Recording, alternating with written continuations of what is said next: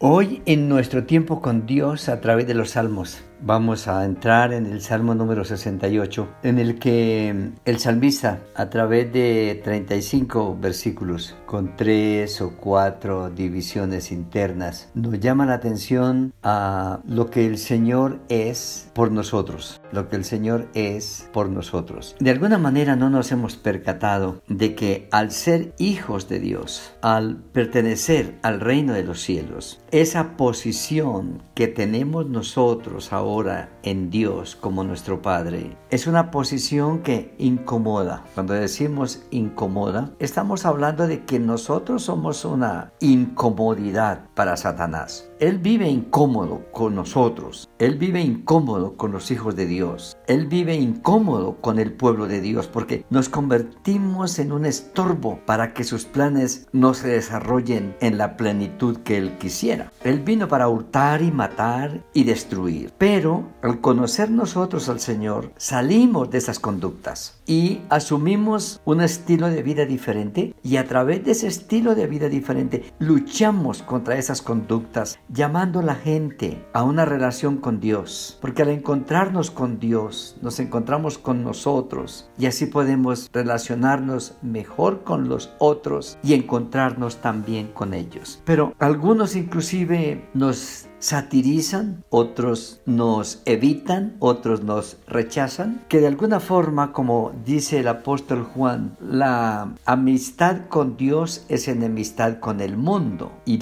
y él lo dice a la inversa, la amistad con el mundo es enemistad contra Dios. Y lo que el salmista nos hace reflexionar en el Salmo 68, versículo 1, levántese Dios, sean esparcidos sus enemigos. Bien interesante. ¿Puede Dios tener enemigos? Claro que sí, es verdad desde siempre. Satanás, el enemigo de siempre. Pero cuando Dios viene a visitar la raza humana y nos busca y nos encuentra y nos rescata en Cristo, muchos son los enemigos que se levantan para dañar nuestra vida, para desviarnos de nuestra relación con Dios, para incomodar nuestro caminar con Dios y para entorpecer nuestro servicio a.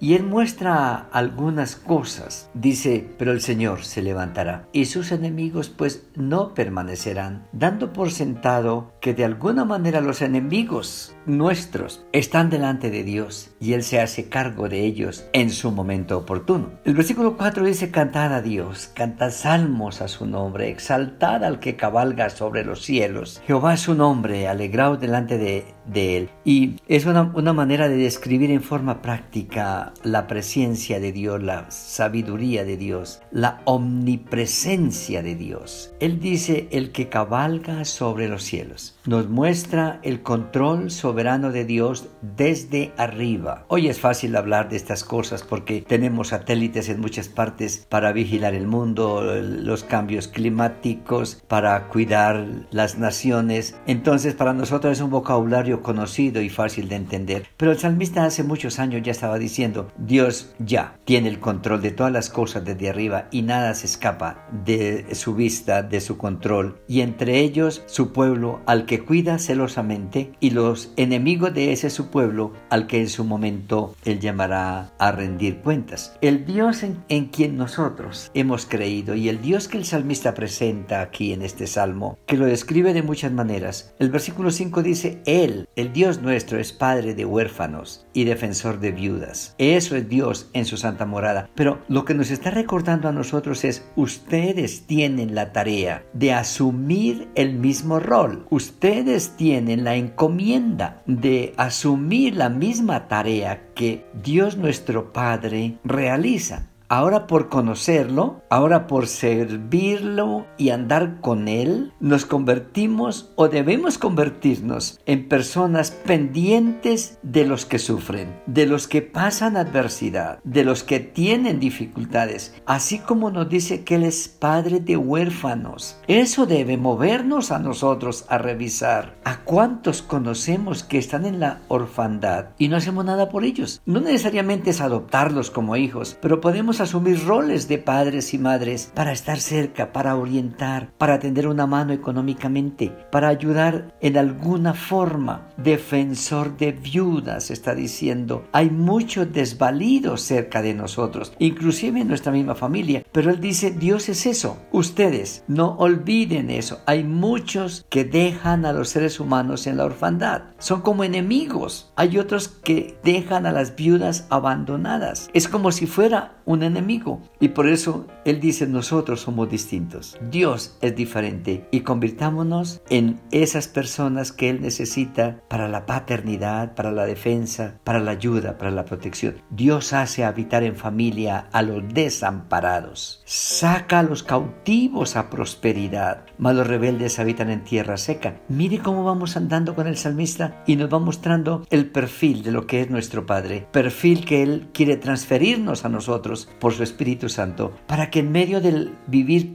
cada día, hoy en este día, al terminarlo, al comenzar otro día nuevo, no perdamos de vista que lo que Dios hace quiere hacerlo a través de nosotros. Dios hace habitar en familia a los desamparados. ¿Cuántos abandonados hay hoy por sus padres y por sus madres? ¿Cuántos están en el total abandono? Y lo sabemos y no hacemos nada, pero el salmista dice, no perdamos de vista que lo que Dios es, quiere que nosotros lo aprendamos a hacer también. Dice, hace habitar, recupera la familia, restaura la familia, fortalece la familia. Los que han caído en desgracia y están en la prisión, los cautivos, ahí es donde tenemos que estar cerca para animar, para consolar, pero también para fortalecer sus familias, porque Dios en su misericordia los sacará y que salgan para ser mejores personas, instrumentos también de Dios para bendecir a otros. Es un salmo, como dijimos, un tanto extenso de 35 versículos, pero hemos empezado hoy a caminar por este salmo y solo vimos los primeros seis versículos, pero que nos ayude hoy a tomarlo, revisarlo y mirar qué es lo que el salmista me está diciendo a mí hoy. Yo tengo tantas cosas de Dios, hay otros que no las tienen y Dios quiere bendecirlos a ellos a través de mí. El Señor nos bendiga, el Señor nos ayude.